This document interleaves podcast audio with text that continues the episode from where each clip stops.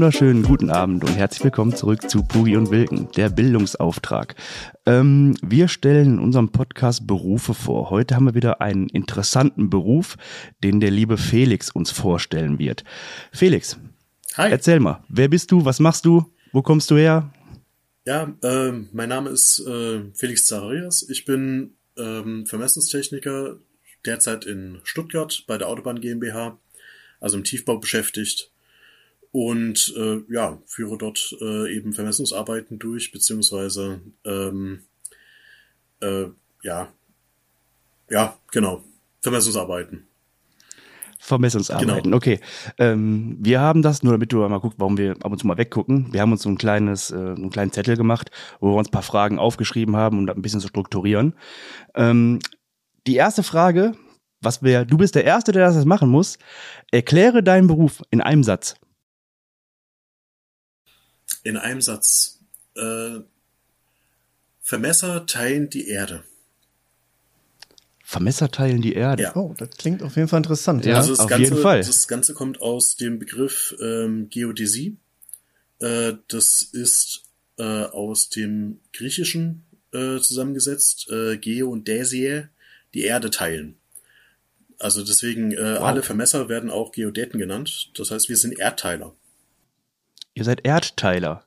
Ja, interessant. okay. Hm, möchtest du weitermachen, Pascal, oder soll ich weitermachen? Nö, dann, dann greife ich direkt mal an. Ähm, genau, also was sind denn die Grundvoraussetzungen für deinen Beruf? Also welchen Schulabschluss muss man haben, um quasi Vermessungstechniker zu werden? Also für einen Vermessungstechniker sollte man mindestens einen Realschulabschluss haben, äh, idealerweise Abitur. Äh, und man sollte gut in den naturwissenschaftlichen Fächern sein, das heißt vor allem Mathematik. Äh, wobei der Großteil der Vermessung, äh, zumindest in der Vermessungstechnik, sich eher mit Dreiecken beschäftigt. Äh, das heißt, das sollte man eigentlich auch in der äh, Mittelschule gehabt haben. Äh, prinzipiell gibt's aber in der Vermessung, ich sag mal so, vier grobe Abschnitte, äh, also vier, vier, vier Berufsgruppen. Das sind einmal die Messgehilfen. Das können Quereinsteiger machen, die sich dafür berufen fühlen, die das, äh, die das cool finden. Äh, die Vermessungstechniker, das ist dann der Ausbildungsberuf. Und äh, dann geht's noch in die Studienberufe. Momentan Bachelor und Master, was ja aufeinander aufbaut. Und früher gab's noch äh, Diplom-Ingenieur FH und Diplom-Ingenieur an der Uni, äh, jeweils mit unterschiedlichen äh, Spezialisierungen. Mhm. Okay, ähm, Vermessungstechniker, ich, für alle, die jetzt gerade zuhören, jetzt sage ich einfach, was ich glaube, das sind die, wo man auf der Straße langsam fährt, weil man denken, die blitzen. Ist das richtig? Das sind immer genau die. Und das ist auch das, was ich am meisten höre als Definition. Tatsächlich äh, bei uns in der Ausbildung, wir hatten äh, eine Zeit lang mal mit äh, Nivellierinstrumenten gearbeitet. Das sind relativ kleine Instrumente. Und wir hatten in der Ausbildung ein grünes Stativ. Es hat unglaublich viel Spaß gemacht, sich an den Ortsausgang zu stellen. ja, das kann ich mir gut vorstellen. Ja, das kennt ja jeder, ne? Das habe ich ja auch. Sobald ich fahre, sobald ich irgendwelche Leute an so einer Art Kamera stehen sie auf der Straße, fahre ich schon mal auf jeden Fall 50, wenn nicht lieber 30. sicher ist sicher. ähm, wie bist du auf den Beruf des Vermessungstechniker gekommen? Absoluter Zufall.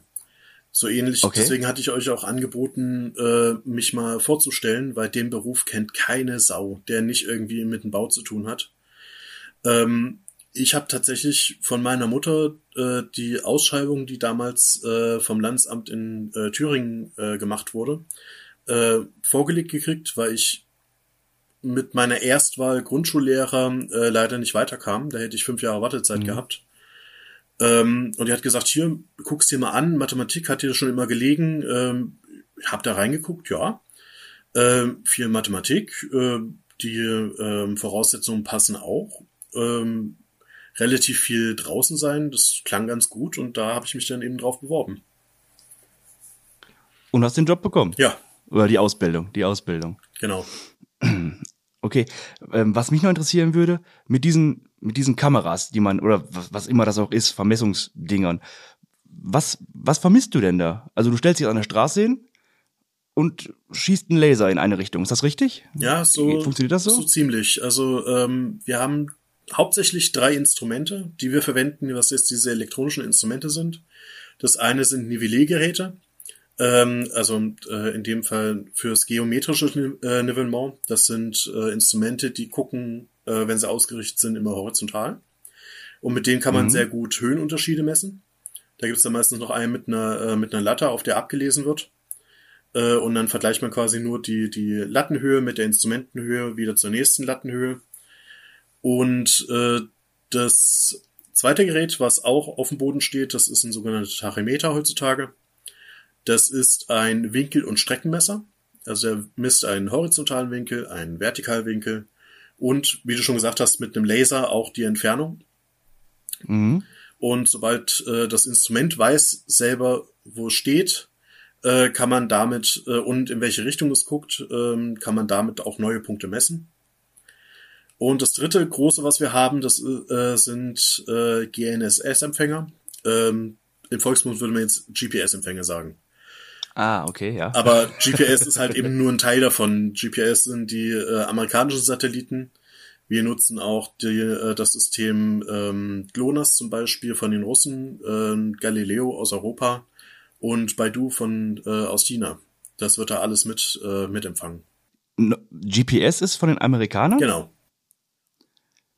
Ich dachte, GPS ist einfach so ein allgemeiner Begriff dafür, dass Satelliten im All rumfliegen und du davon irgendwelche äh, äh, Daten empfängst. Ja, genau. Nee, also GPS war das erste System, was sehr flächendeckend äh, stattfand und äh, danach haben sich die äh, Russen selber eins aufgebaut mit Lonas und jetzt mittlerweile äh, sind auch die Systeme aus äh, Europa und aus China äh, gut mitverwendbar. Das ist ja mal interessant. Hast du das gewusst? Nee. Ja. Also, interessiert man sich ja, ja am nee, Ende nicht wirklich für. Das ist halt wirklich so. Du siehst auf deinem Handy, ne? siehst du GPS. Genau, man kennt klar. das, aber das ist so ist spannend, cool. Geil. Ähm, ganz kurz, was ich noch fragen wollte, dieses Ausmessen. Ja. Wofür? Für alles. Also was ist der Sinn dahinter? Ja, ja, für alles. ja, so. Aber warum ist, also das ist für mich mal interessant, wenn die jetzt da bei mir, bei mir im Dorf da am Messen sind, dann denke ich mir, was, was messen die denn da? Also wofür? Welchen Sinn hast du dahinter? Damit du weißt, wie lang die Straße ist? Also grob haben wir haben wir zwei Aufgaben. Die die erste Hauptaufgabe ist ähm, Dinge aus einem Plan in die Örtlichkeit zu übertragen. Das heißt, äh, mhm. jemand hat einen Plan gehabt, hat da neue Sachen reingezeichnet und hat gesagt, hier, Vermesser, geh mal raus und äh, zeig mir mal, wo das ist. Und das zweite okay. ist, ähm, Dinge aus der Örtlichkeit in einen Plan zu bringen. Das heißt, äh, jemand sagt, ja, hier, ich würde da gerne mal was drin planen, äh, hab das aber nicht vorliegen, äh, miss mir das mal bitte aus äh, so dass ich da neue Sachen mit äh, mit planen kann. Das sind so die die beiden Hauptaufgaben jetzt erstmal grob gesagt. Okay, wie genau kann man da messen? Ähm, vom Hundertsten ins Tausendste. Also wirklich, äh, das ist gerade so das ähm, auch eine der der Haupteigenschaften für ein für ein Vermesser. Äh, Genauigkeiten abschätzen und die erste, den ersten Satz, den man in der Ausbildung lernt, ist so genau wie nötig, nicht so genau wie möglich. Mhm, okay. Ja, ja, okay. Ja. Weil wenn mir einer sagt, das heißt, äh, miss, äh, vermiss mir mal bitte die, äh, die Wiese dort, dann sage ich, ja, okay, wie genau brauchst du Ja, so genau wie möglich. Okay, dann, wenn ich jeden Tag rausgehe, gib mir fünf Jahre, dann bin ich vielleicht fertig. Aber äh, nee, so genau muss es dann doch nicht sein. Ja, okay, super, jetzt sprechen wir vom Richtigen. Nee, also, ähm, ich sag mal, die, ich nenne es jetzt mal GPS, äh, die, da liegen wir so in, ähm, in Bereichen bis zu drei Zentimeter in der Lage, fünf Zentimeter Höhe, ist so die, äh, die Faustformel, wo wir sagen, äh, das kriegen wir auf jeden Fall hin. Mit dem Tarimeter sind wir bei normaler Messung schon im Unter-Zentimeter-Bereich. Und das Ganze lässt sich wirklich steigern in die Industrievermessung, äh, Maschineneinstellungen. Da geht's ja. ja wirklich in die Mikrometer. Das ist, glaube ich, das, was der, was der Patrick uns erzählt hatte, als, mhm. ähm, wie heißt der Job nochmal? Zerspannungsmechaniker, dass es echt auf Millimeter oder Mikrometer genau ankommt bei mhm. so einer Maschine, weil sonst hast du halt eine Maschine im Wert von ein paar Millionen einfach mal kaputt gemacht. Ja, ja, genau, das hat er uns erzählt, ja. Und Spezialisten in der Vermessung, die sind, äh, die sind auch dafür da, sowas zum Beispiel einzustellen. Die Maschinen einzustellen? Ja. Das heißt, also wenn du jetzt von, von der Ausbildung ausgehst, du wirst ja nicht drei Jahre lernen, einen Stab hochzuhalten. Nee, das sondern nicht. du wirst ja wahrscheinlich. was was äh, lernt man denn alles so? Also was was sind da so für Sachen drin? Du hast gesagt, Mathematik ist wichtig.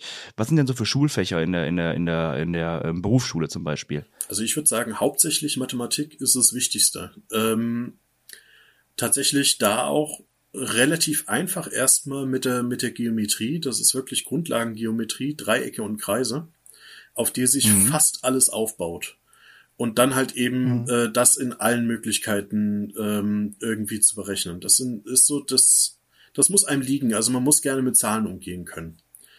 Äh, ja. Dann natürlich, heutzutage kommt man um Informatik nicht vorbei. Ähm, Klar. Gut, in der Ausbildung hatten wir auch noch so Sachen wie Englisch und Deutsch und solche, solche Sachen, halt so äh, Standardsachen, damit man ein bisschen ähm, ja, das, das Allgemeine noch mit drin hat, wenn es in der Schule nicht ausgereicht hat. Ähm, aber das, wie gesagt, Mathe ist so das Hauptfach eigentlich. Okay. Wie ist das mit, mit Technik? Gibt es ein extra Fach für Technik, dass du die Geräte äh, reparieren kannst oder, oder werden die aber weggeschickt und dann nimmst du ein neues Gerät? Also es gibt natürlich äh, Techniker, die sich dann in die Richtung spezialisieren, ähnlich wie mit der Industrie, ähm, äh, Industrievermessung. Ähm, wenn man da in die Richtung geht, dann kann man natürlich auch in die Forschung gehen oder auch in die ähm, in die Instrumentenwartung. Ähm, ja. Aber tatsächlich arbeitet man da nochmal eine Stufe genauer als das, was ich in der Praxis mache, weil die Instrumente müssen immer gefühlt eine Nachkommastelle genauer sein als das, was ich am Ende raushaben möchte. Okay. Ähm, und dementsprechend ähm, schicke ich das meistens zu Profis, wenn bei uns das Instrument gewartet werden muss. Dann wird er weggeschickt und ihr habt dann ein Ersatzgerät oder ein zweites Gerät noch da, was ihr in der Zeit dann benutzen könnt. Nee, meistens geht's sogar relativ zügig. Äh, also in der Regel ist nichts kaputt, sondern es muss äh, einmal geprüft werden, äh, ja. beziehungsweise eventuell noch justiert. Ähm, das heißt, die, die Werte ähm, digital verändert, wenn sich da Änderungen ergeben. und dann ist es innerhalb, also wenn mit Termin ist es innerhalb von, von zwei Tagen wieder da. Ah, okay. Kannst du mir sagen, was so ein Gerät kostet? Beim, Sind die teuer? Beim Tarimeter sprechen wir von ungefähr 64.000 Euro in der Qualität, die ich ihn benutze. Das sind die, das sind die kleinen Kameras, wo man denkt, man wird geblitzt, richtig? Genau. 64.000 Euro? Ja. Was kann das Gerät? Ein Laserpointer ist da, der macht da das Gleiche, der kostet aber nicht so viel. Schon. Äh, es geht da wirklich um die Genauigkeiten. Also äh, Okay. Je, je feiner diese Instrumente eingestellt sind, oder je, je feiner diese äh, Instrumente messen können, umso teurer werden sie. Tatsächlich, ja. ähm, die Hersteller ähm, produzieren teilweise sogar gleiche Reihen ähm, und, äh, und testen die am Ende und die, die ganz besonders gut gelungen sind, also die ganz, ganz besonders genau messen, die werden nochmal teurer verkauft. Okay. Ist auch schon wild, ne? Schon, also schon, also schon eine Zahl, ist krass. 64.000 Euro. Ja. Ähm, ja, verrückt. ähm, wo ich jetzt gerade einhake, ähm, wie lang ist deine Ausbildung her? Also wie lange arbeitest du jetzt schon in dem Job? Äh, ich hatte meine Ausbildung gemacht äh, 2008 bis 2011. Also jetzt gute zwölf Jahre. Okay. Ähm, ist das ein Job mit Verbeamtung? Oder, weil du sagtest, beim Land beworben? Eher schwierig. Also, ähm, ja, äh, man kann verbeamtet werden, wenn man sich äh, bei einem äh, Katasteramt bewirbt, zum Beispiel. Ähm, also es gibt öffentliche Stellen, die auch Vermessungstechniker ähm, äh, einstellen. Das heißt, äh, Tiefbauamt zum Beispiel oder, ähm, gesagt, Vermessungsämter äh, in denen mhm. dann die äh, Liegenschaftskarten ähm, vorgehalten werden oder die Liegenschaftsvermessungen. Ähm, ich persönlich war die letzten, äh, also bin jetzt seit zweieinhalb Jahren ungefähr bei der Autobahn GmbH im Tiefbau beschäftigt, war vorher beim Regierungspräsidium Stuttgart äh, und habe eben mich um Straßenbau gekümmert. Autobahn, Bundesstraßen, Landesstraßen in der Richtung. Auch da gab es Beamte, aber ich war als Angestellter äh, jeweils immer drin. Kannst du mal ganz kurz erklären, was ist das Katasteramt?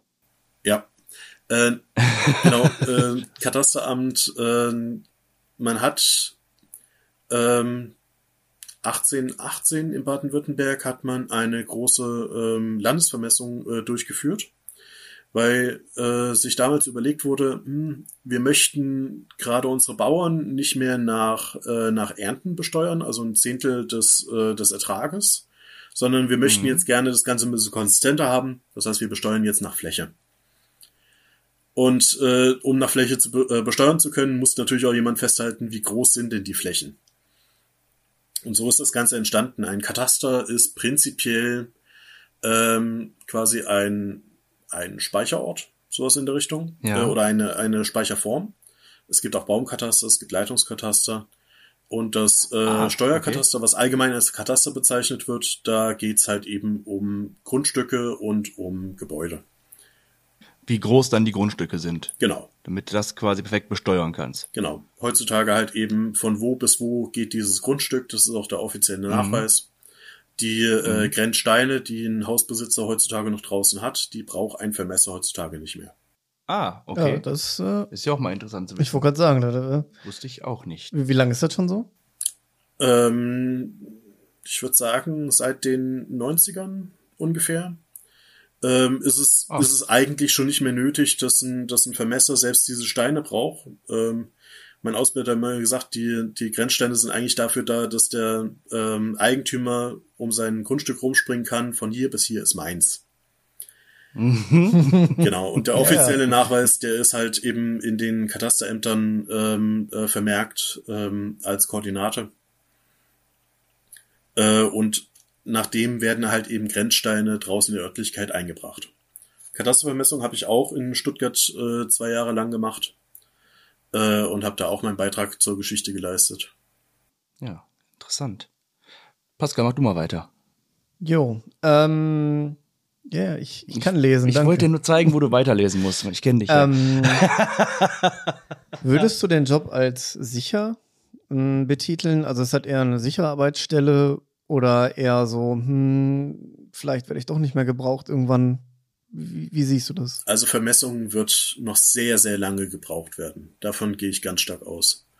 Ähm, der Job verändert sich. Der ist früher sehr körperlicher gewesen als heutzutage und ähm, es werden auch durch die technischen Neuerungen deutlich weniger Personal gebraucht.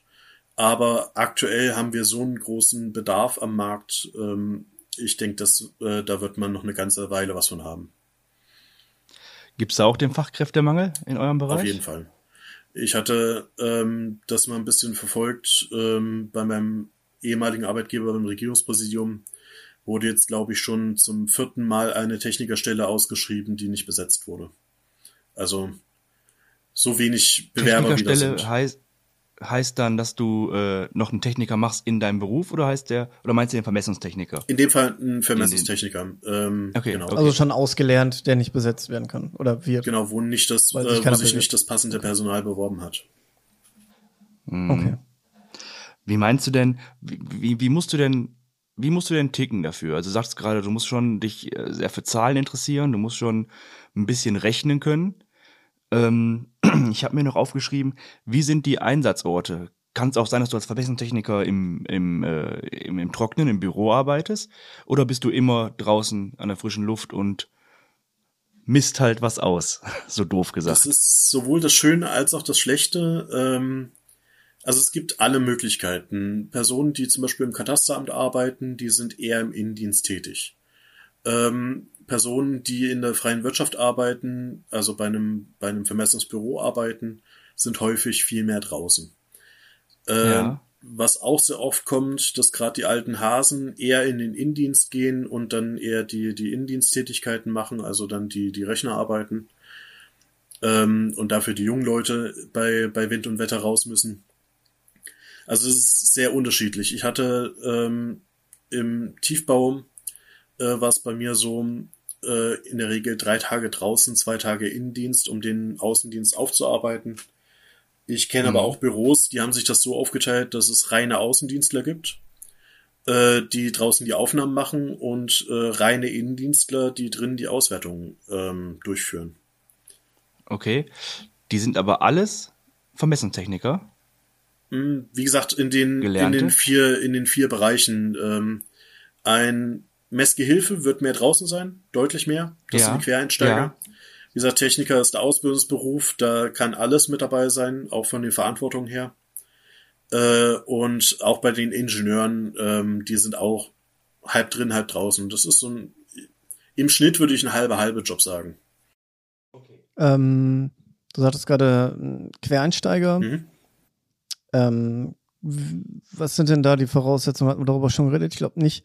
Weil wenn, wenn jetzt zum Beispiel ich sagen würde, okay, ich interessiert mich jetzt, ähm, was muss ich mitbringen? Oder kann sich da erstmal grundsätzlich jeder dann drauf bewerben, der schon irgendeine Ausbildung gemacht hat? Oder wie sieht das da aus? Also ein handwerkliches Geschick wäre schon sinnvoll, äh, weil du unter anderem mit Hämmern, äh, mit, äh, mit äh, Zangen, mit Nägeln arbeitest, dass du nicht zwei linke Hände hast und dich ständig verletzt, das wäre schon ganz sinnvoll.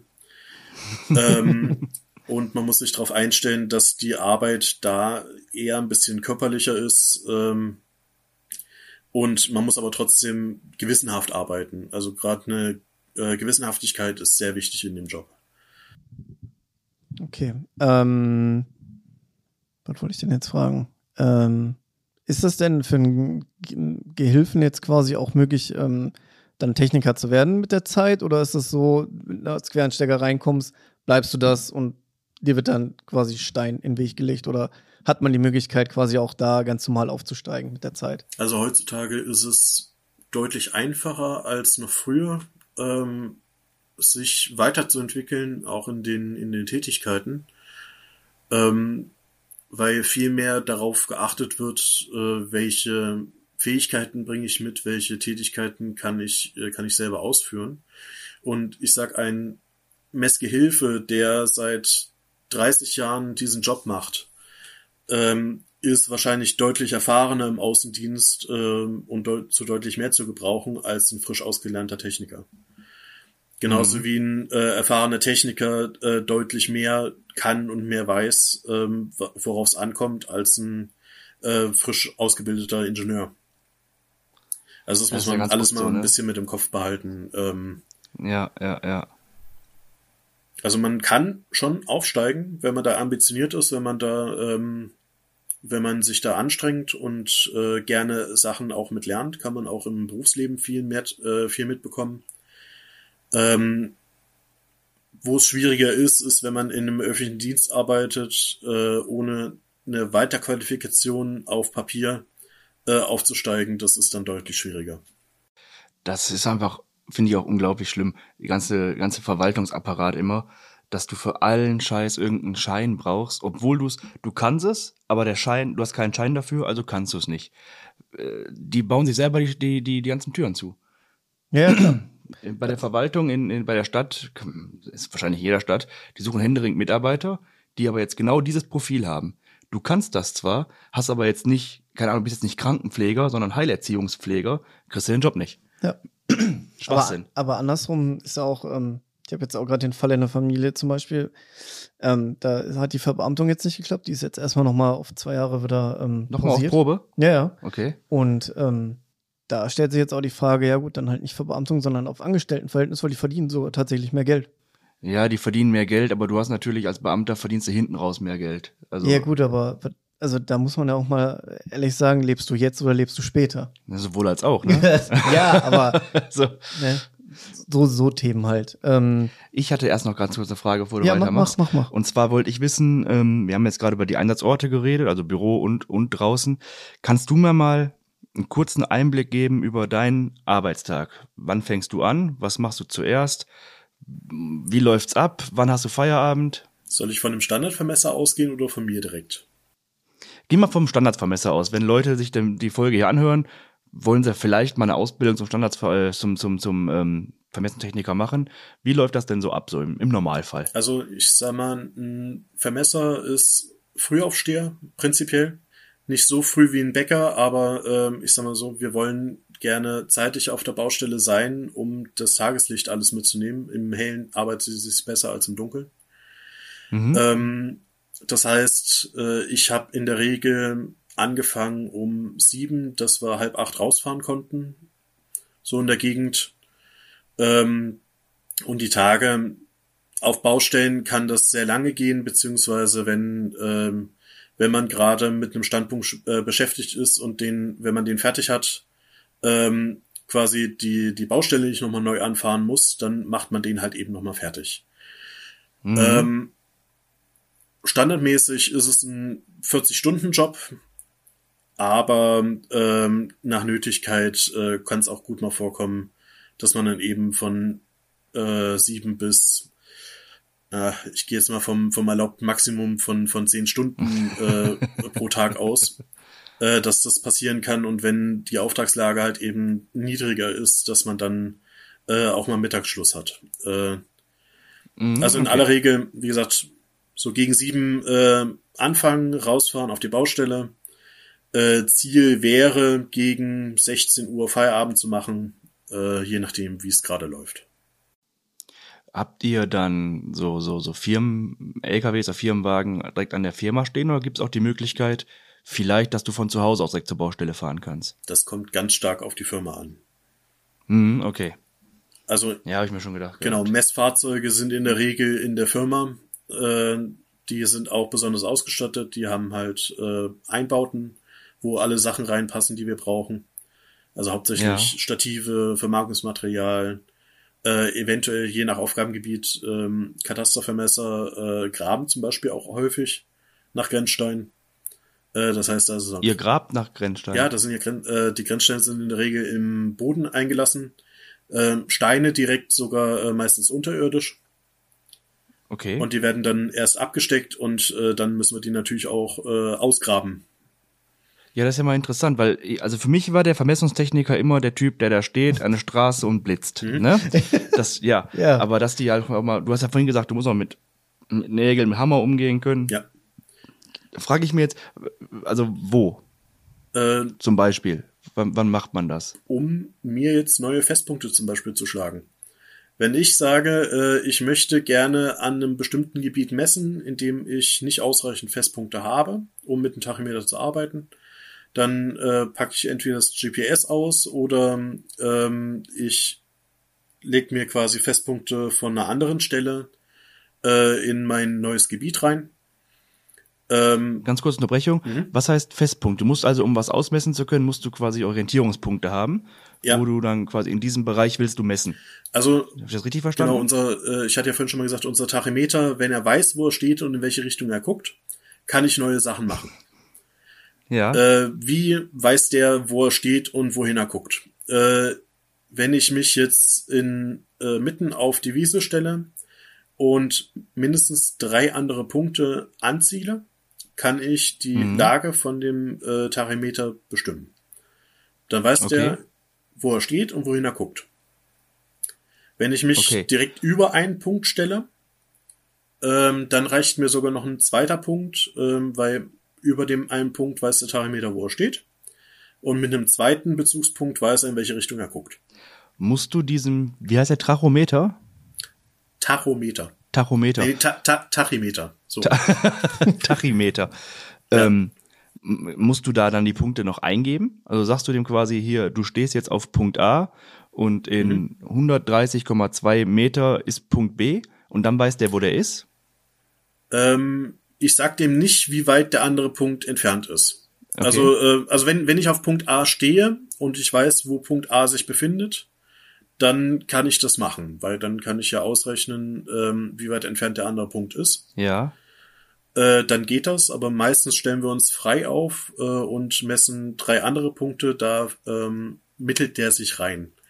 Also der macht dann einen, äh, einen Schnitt, eine Schnittberechnung und ähm, er selbst misst quasi, ähm, okay, bei 0 Grad ähm, in der Vermessung haben wir Gon, äh, das ist nochmal eine andere Winkeleinheit. Mhm. Äh, bei, bei 0 Gon in 120 Meter Entfernung ist Punkt A.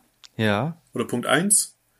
Äh, bei 50 Gon und äh, 35 Meter Entfernung ist Punkt 2. Und bei 180 ähm, Gonen und äh, was weiß ich, 56 Metern ist äh, Punkt 3. Und aus diesen Angaben, aus diesen Winkeln und, äh, und den Strecken misste, ähm, berechnet er sich einen Schnitt, auf dem er sich befindet. Und dieses, das war ja dann ein Dreieck, was du gerade beschrieben hast, ne? Mm. Ist richtig? Drei Punkte sind meistens ein Dreieck. Ja, es sind, sind, sind drei Punkte, in dem ich mich befinde, ja. Und in diesem, sag ich mal, in diesem Radius, da kannst du dann messen. Oder bin ich, ähm, raff ich, raff ich das gerade nicht, was du mir erzählst? Das, das ist tatsächlich sogar, sogar äh, ziemlich gut beobachtet. Das ist etwas, was äh, oft von Nicht-Fachpersonal falsch gemacht wird. Ähm, ich messe in der Regel innerhalb meiner Festpunkte. Das heißt, ähm, ich versuche zu vermeiden, dass ich äh, Punkte messe, die sich außerhalb meiner Festpunkte befinden. Mhm. Wenn ich jetzt in diesem Dreieck drinstehe, versuche ich auch nur Punkte zu messen, die sich in diesem Dreieck befinden. Einfach brauchst, damit ich, ja. Dieser brauchst du gar nicht so lachen, Pascal. Ne? Erst mich auslachen und dann erklärt uns der liebe Felix, dass ich nämlich recht habe. Ja, ja, ich bin stolz auf dich. Hm, bist du gar nicht. Deswegen, ich habe mich gefreut. ich habe mich gefreut, dass du endlich mal was gewusst hast. Sorry, ich wollte dich nicht unterbrechen. alles kein, alles kein Thema. Nee, äh, das ist, ist vollkommen richtig, aber das ist halt, ähm, äh, ich erkläre es meinen Azubis gerne, ähm, wenn ich einen, ähm, was weiß ich, wenn ich einen äh, Besenstiel halte. Ja. Äh, dann halte ich den deutlich stabiler und fester, wenn ich den in der Mitte anfasse. Wenn ich dann den an einem, mhm. äh, an einem Ende anfasse, dann wackelt der an der anderen Seite wie blöde. Ja. Äh, bei der kleinsten Bewegung, beim kleinsten Fehler. Und so ähnlich ist es auch, wenn du dir jetzt vorstellst, ähm, du misst jetzt äh, oder du willst jetzt eine, eine Gerade verlängern von äh, und deine, deine Grundgerade ist 10 Zentimeter lang und du willst die auf einen Meter verlängern. Äh, das ist sehr wahrscheinlich, dass du dann äh, zwischendrin Fehler machst und das keine Gerade wird. Ja. Oder wenn du jetzt versuchst, äh, zum Beispiel äh, eine Linie von äh, mit einem äh, mit dem Geodreieck äh, zu verlängern auf einen Meter. Das wird in den seltensten Fällen wird es eine richtig gute Gerade. Das ist äh, richtig. Das wird irgendwann irgendwann schief. genau. Und jeder jeder kleine Fehler, den du nach draußen mitnimmst, äh, der wird nach hinten potenziert er sich. Das bedeutet aber auch, du machst dann lieber mehrere kleine Schritte, mhm. um was zu verlängern oder was zu berechnen, anstatt mal eben schnell einen großen. Ist das richtig? Ähm, andersrum. Ich versuche eher mit, mit äh, von einer großen Bezugslinie mir eine kleine zu messen. Das hat man, äh, man hat früher angefangen, ein äh, Hauptdreiecksnetz in Deutschland aufzubauen, das deutsche Hauptdreiecksnetz. Mhm. Da hat man eine Linie, äh, eine lange Linie in Baden-Württemberg waren das 13 Kilometer, wenn ich mich, mich nicht täusche. Die hat man hochgenau bestimmt, also ja. mehrfach gemessen ähm, und hat dann von diesen beiden Endpunkten, das waren in dem Fall sogar zwei Hochpunkte, hat man den Winkel bestimmt zu einem dritten Punkt. Das heißt, du kannst dir vorstellen, du fängst auf einem Berg an, misst ähm, bis zu einem anderen Berg hin. Ja. Äh, das so genau wie möglich, so genau wie es dir irgend möglich ist, äh, mehrere Male. Und äh, dann ziehst du von diesen beiden Bergen aus jeweils zu einem dritten Berg und misst diesen Innenwinkel. Ja. Dann hast du drei Elemente eines Dreiecks, die nicht drei Winkel sind, und kannst das komplette Dreieck berechnen. Und, das und damit hast du wieder zwei neue Geraden, mit denen du wieder auf neue Punkte zielen kannst. Die auch dann gerade sind, weil du ja berechnet hast und nicht gemessen ja. hast, richtig? Genau. Und auch die Entfernungen, die passen auch äh, dann sehr genau. Ja. So, und damit hast du ein grundlegendes Dreiecksnetz und das kannst du wieder verdichten. Das heißt, du äh, fängst jetzt an, äh, von dort aus innerhalb eines Dreiecks weitere Punkte aufzunehmen ähm, und das immer wieder, immer wieder ein bisschen kleiner, ähm, so dass du dann vom Großen ins Kleine arbeitest und dann hoffentlich genau genug bist, um zum Beispiel Grenzen einzumessen. Jetzt verstehe. Das heißt, du hast ein Dreiecksnetz über Deutschland und die Punkte mhm. sind hier alle definiert. Die sind ja genau gerade. Und von diesen gehst du einfach aus und berechnest das dann einfach nur. Muss in, muss in Anführungszeichen nicht großartig viel äh, messen, sondern kannst das berechnen, damit es auch 100% gerade bleibt. Ist das richtig? Ja. Ja. Ja. Tja. Was ich sag. Was, was du sagst. Wahnsinn. Nee, ist schön. ähm, ich habe noch eine Frage zum Beruf und zwar, wie ist das? Kannst du erklären, wie das Ausbildungsgehalt ist und was du so verdienst als Geselle und wie es aussieht mit Fortbildungsmöglichkeiten innerhalb des Berufes. Wenn du jetzt nicht gerade, ich weiß nicht, gibt es da auch einen Meister drin? Wahrscheinlich, ne? Mm, Meister? Nee, das Echt ist nicht? halt Ach. eben, wie gesagt, das, äh, das Techniker- äh, und dann Ingenieurkonstrukt. Ähm, ich hatte damals in der Ausbildung 600 Euro netto ungefähr. Mhm. Ähm, ich glaube, so viel anders ist das jetzt nicht. Also das kann man sogar gucken im öffentlichen Dienst, wie viel man da als Aus, äh, Ausbildungsgehalt ja. äh, bekommt. Ja.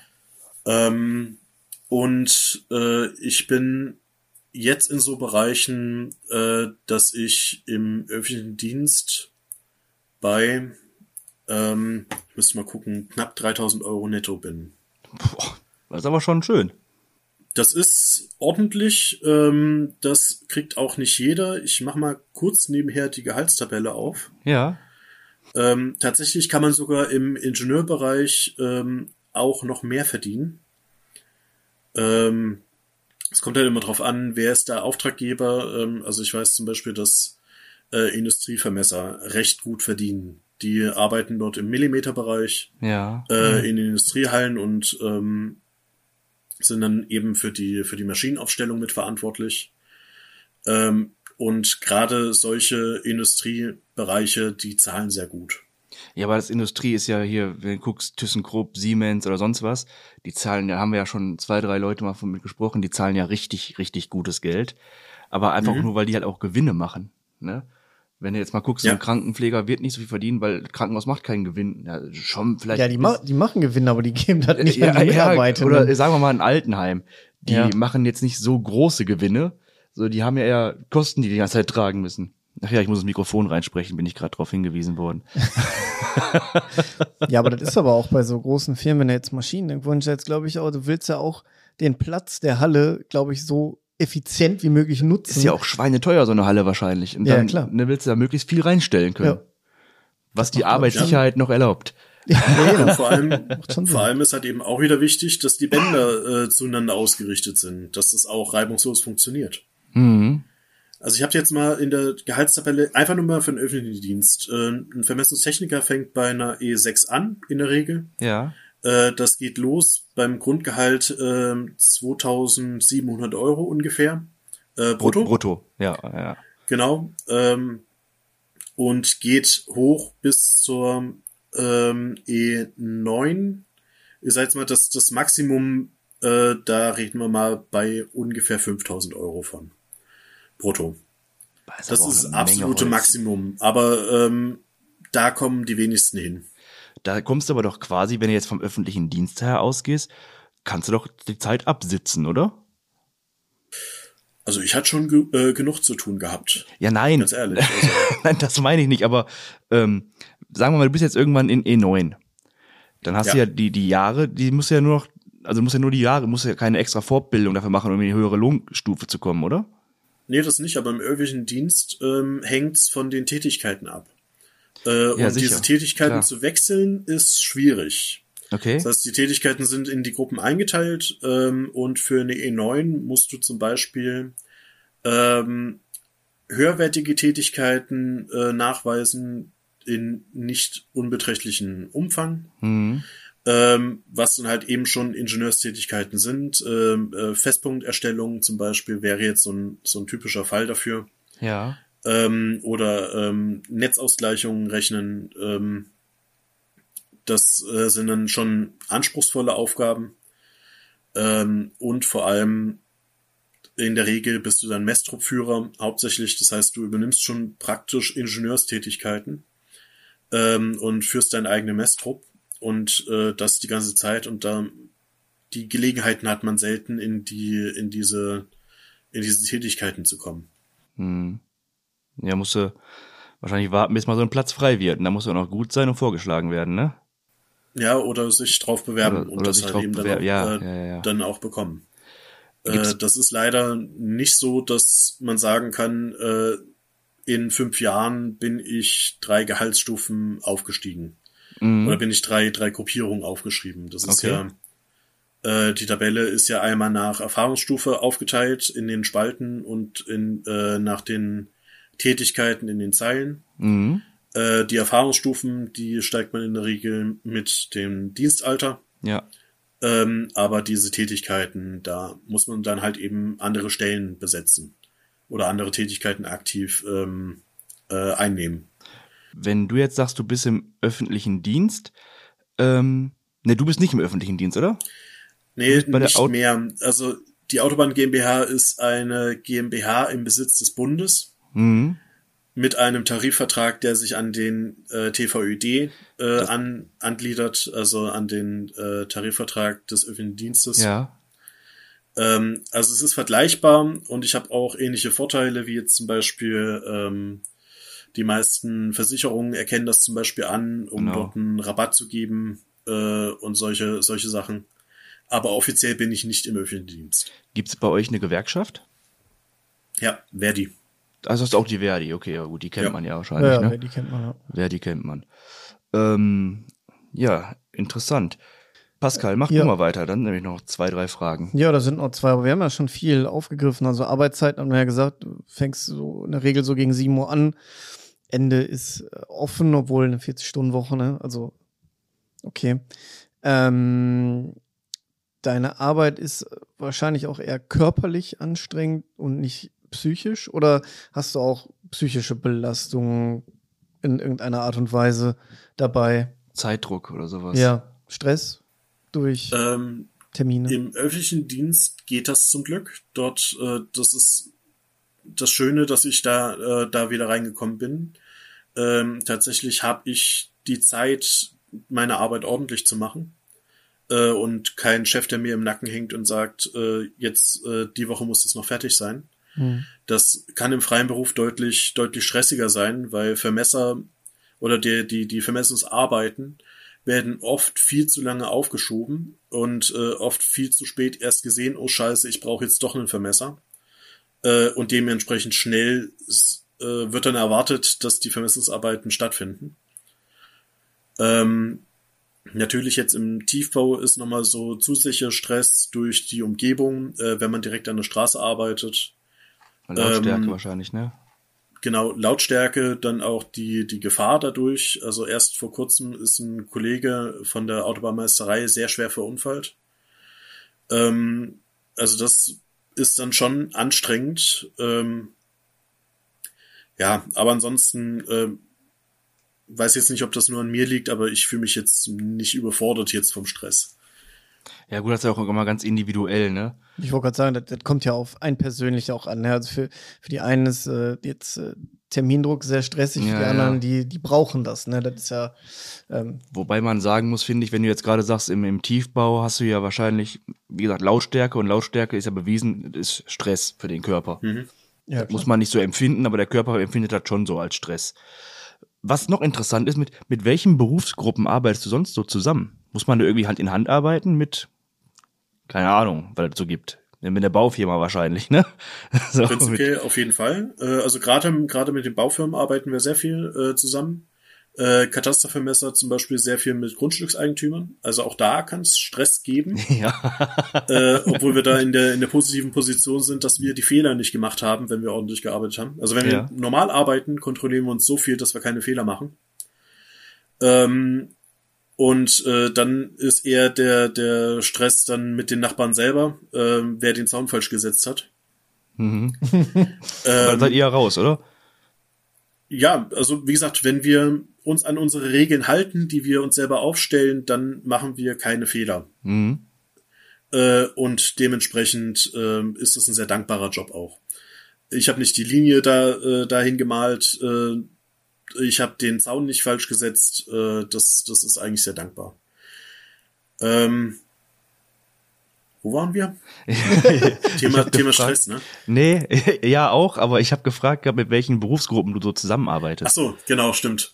äh, hauptsächlich mit dem Baugewerbe, wie gesagt, ähm, äh, Hochbau, Tiefbau, äh, mit denen am allermeisten, auch mit Ingenieuren dementsprechend. Wir sind halt diese Schnittstelle zwischen dem, äh, nee, Architekten meine ich, ähm, wir sind die Schnittstelle zwischen diesen Architekten, die da sich lustige Formen ausdenken und der Baufirma, denen wir dann klar machen müssen, ja, diese Form hat er sich ausgedacht und ja, dort soll die hin. Ähm, genau, und wir sind oft auch die ersten auf Baustellen, weil wir sagen, von wo bis wo soll diese Baustelle überhaupt gehen. Okay. Das heißt, du machst auch den Platz, die Baustelle darf jetzt, weiß ich, 700 Quadratmeter groß sein und dann machst du, mhm. zeichnest du in Anführungszeichen das ein, so da darf die sein und da draußen nicht mehr. Genau. Ah. Äh, Gerade im Tiefbau jetzt zum Beispiel mit den, mit den Straßen, wenn wir an der Autobahn ähm, die, äh, die Autobahn verbreitern wollen und äh, eben äh, Grundstücke dafür kaufen, beziehungsweise äh, Grundstücksteile dafür kaufen, äh, dann steckt der Vermesser ab, äh, wie weit darf diese Baustelle überhaupt gehen, äh, wie viel äh, vorübergehende, äh, vorübergehende Inanspruchnahme haben wir bezahlt mhm. an die Eigentümer. Ähm, und wir legen dann halt eben auch diese Grenzen fest. Bis hierher dürft ihr mit euren Baumaschinen. Alles darüber kostet uns wieder Geld. Okay. Weil der, der Bauer äh, dann quasi äh, wieder an, äh, an Ernte einbüßen muss und so weiter. Das ist ja interessant, da habe ich nie drüber nachgedacht, aber nee, ja auch mal berechnet werden muss. Ne? Ja, klar. Nee. Wenn ich mir unsere Baustellen im Ruhrgebiet angucke, sieht das immer anders aus. Da steht immer irgendwo irgendwas. Ja, da steht irgendwas, ja. aber da wird nichts gemacht. Ja, ja der, der, der, Klassiker. ähm, ja. Würdest du denselben Job nochmal machen? Also, ähm, wenn du jetzt nochmal zurückgehen könntest und würdest du sagen, geil, mache ich nochmal oder eher so, boah, hätte ich doch mal was anderes gemacht? Ich bin hochzufrieden damit. Also muss sagen, mir, mir liegt der Job, ich finde den klasse. Äh, mir macht das unglaublich viel Spaß. Es ist abwechslungsreich, anspruchsvoll. Ähm, also tatsächlich, wenn ich das Angebot nochmal kriegen würde, ich würde es wahrscheinlich nochmal wieder annehmen. Das hätte mich auch gewundert, wenn du was anderes gesagt hättest. Ich wollte gerade sagen, du sprichst ich, da schon äh, sehr positiv drüber. Ja, Finde ich sehr, sehr gut. Finde ich auch gut. Also ist auf jeden Fall auch sehr interessant gewesen bis jetzt. Ähm, Hast du denn noch den Leuten, die diesen Podcast hören, zu deinem Beruf noch was zu erzählen? Willst du noch irgendwas mit auf den Weg geben? Hast du vielleicht Vorschläge, wie man ähm, sich am besten bewerben kann? Oder ist eine Standardbewerbung am besten in, in dem Beruf? Oder muss man kreativ sein? Oder hast du einfach gar also, nichts mehr zu sagen? Tatsächlich, äh, also wer diesen Beruf gerne machen möchte, der, der soll sich darauf bewerben, der soll das Ganze auch versuchen. Ähm, wie gesagt, es ist anspruchsvoll, äh, aber es macht auch unglaublich viel Spaß, da äh, den, den Job zu machen, auch wenn es mal scheiße ist. Man freut sich über dann, dann deutlich mehr über die schönen Tage. Ähm, wenn man mal draußen stehen kann, die Sonne genießen kann, während andere in ihrem drögen Büro sitzen. Ähm, ja, ja, ja, ja, hat er recht. Der ist, der ist ja dran, klar. ja, aber wiederum halt eben auch, wie gesagt, es gibt halt eben auch die Scheißtage, wo man dann äh, knietief im Matsch steht äh, ja. weil das auf der Baustelle gerade jetzt noch abgesteckt werden muss. Oder ähm, wenn dann die Baustelle vorbereitet werden muss, das heißt die Baustelle abgesteckt werden muss und dann die Brombeeren äh, hüfthoch stehen. Da kotzt mm. man dann auch mal wieder. Der größte Freund des Vermessers ist die Brombeere. ja, ja, da macht man sich gar keine Gedanken, aber das ist ja schön. Ja, aber ja. genau deswegen machen wir ja diesen Podcast, damit die Leute einfach mal einen Einblick darin kriegen und nicht einfach ja, mal klar. Wikipedia mal durchlesen, was macht so ein Vermessungstechniker oder was macht ein Arzt oder macht sonst irgendwas, sondern mal aus erster Quelle mal Vorteile, aber auch Nachteile hören. Ich würde sagen, äh, macht auch, also das ist auch halt auch viel schöner von jemandem, das zu hören, der auch seinen Job mag genau, und äh, genau. auch was Positives zu berichten hat. Ich meine auch andersrum, wenn du jetzt sagen würdest, der Job ist scheiße, dann wäre das auch okay. Also, das geht ja jetzt nicht nur darum, ne, hier äh, alles schön zu reden. Nee, nee. Sondern offen und ehrlich mal zu hören, äh, wie, wie so ist, halt einfach. Ja, du hast, ja. hast du vollkommen recht, da habe ich nichts mehr äh, hinzuzufügen. Ähm, mir ist aber jetzt gerade noch eine Frage eingefallen. Hm, das hattest du noch nicht gefragt. Was für ein Typ Mensch muss man sein bei dem Job? Eher ein Teamplayer wahrscheinlich, aber ein Solo-Player ist wahrscheinlich nicht so cool, ne? Heutzutage ist ein Solo-Player sogar äh, deutlich äh, eher dazu geeignet, ein Vermessungstechniker zu sein als früher. Oh. Ähm, weil die Technik sich verändert hat. Äh, heutzutage gibt es ganz oft Einmann-Messtrupps. Okay. Äh, was schade ist, ähm, allein aus Sicherheitsgründen, äh, dass jemand noch mit dabei ist, falls irgendwie Verletzungen stattfinden oder so, mitten, mitten im Nirgendwo. Ähm, also früher musste man deutlich eher im Team klarkommen, weil das immer Messtrupps waren. Ähm, heutzutage kann man teilweise auch alleine arbeiten. Ähm, wie gesagt, was man halt haben muss, ist ein Gefühl für Genauigkeit und für, für die Maßhaltung so ein bisschen im wahrsten Sinne dann. ähm, ja, und halt eben so ein, so ein äh, man muss sehr gewissenhaft sein. Das, das ist wirklich das Hauptding. Ja. Hätte ich jetzt also tatsächlich nicht gedacht. Hätte aber ich auch nicht gedacht. Ich wusste aber auch nicht, dass es mittlerweile die Vermessungstechniker auch alleine unterwegs sind. Ich dachte, die sind immer im, im Trupp unterwegs. Mhm. Also unser Tachymeter zum Beispiel ist ein Robotik-Tachymeter, der, ähm, der verfolgt den nächsten oder den, den Spiegel, den er sieht, ähm, mit dem ich dann rumlaufe. Den ja. verfolgt er die ganze Zeit. Und sobald er einmal steht, kann ich quasi rumlaufen und äh, äh, kann per Fernbedienung sagen, jetzt miss mal bitte. Ich stehe jetzt an dem richtigen Punkt, jetzt bitte messen. Deswegen auch 64.000 Euro. Ja, ja, klar. ja. Jetzt macht das Sinn. Die Zahl am Anfang macht jetzt gerade Sinn, ja. Ähm, eine Frage hätte ich noch und dann kommen wir auch eigentlich schon zum Ende. Mhm. War für euch oder für dich als Vermessungstechniker, hast du Corona gemerkt in deiner Arbeit? Mhm. Gab es da irgendwelche wir haben Corona natürlich gemerkt, äh, aber auch da im Vergleich zu meinen anderen Kollegen damals im Regierungspräsidium äh, waren wir welche, die noch weiterhin arbeiten konnten, mhm. fast so, als hätte es das nicht gegeben. Okay. Ähm, wir waren damals in Teams aufgeteilt, damit nicht gleichzeitig äh, mehrere Personen in den Büros sind. Äh, und ich hatte mir mit meinem Kollegen das so aufgeteilt, dass wir äh, einen Tag im Büro sind, einen Tag im Außendienst. Äh, andere Kollegen wurden den Tag, den, den wir dann im Außendienst waren, wurden die dann quasi beurlaubt. Okay. Also die durften, die durften das Büro nicht betreten und weil sie keine Technik hatten, die sie mit teilnehmen konnten, äh, haben sie dann offiziell haben sie, äh, haben sie dann, was weiß ich, äh, Gesetze gepaukt. Ah ja, okay. Ja, so eine Richtung. Okay. Also mhm. nicht, nicht mhm. direkt beurlaubt, weil das durften sie nicht werden, aber äh, die mussten dann quasi irgendwelche Tätigkeiten sich mit nach Hause nehmen. Mussten dann Homeoffice machen quasi. In so eine Richtung. Nur dass damals eben diese Technik noch nicht so stand, dass sie mit einem Laptop nach Hause gehen konnten, weil nicht alle einen Laptop hatten. Ah, okay. Ah, okay. Mhm. Und das war schon, das hat auch sehr, sehr viele belastet, ähm, dass sie mit ihrer, äh, mit ihrer Arbeit quasi nicht so schnell vorankommen konnten, wie sie wollten. Ja. Äh, und bei uns war es halt eben, wie gesagt, so, ähm, ja, okay, den Tag, den wir nicht ins Büro gehen dürfen, dann treffen wir uns halt eben direkt am Auto ähm, und fahren wir raus und messen. Hattet ihr Maskenpflicht draußen? Musstet ihr Masken anziehen, hm. wenn ihr hm. zusammenarbeitet? Im Auto hat man eine Maskenpflicht. Ja, ja.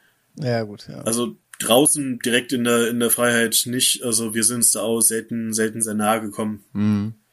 Ähm, wir hatten in der Regel einen Zweimann-Messtrupp. Äh, das heißt, wenn wir mit einem Tachymeter gearbeitet haben, hat einer zum Beispiel äh, an der Fahrbahn gesichert, hat einen Verkehr im Auge behalten, äh, dass da nichts passieren kann.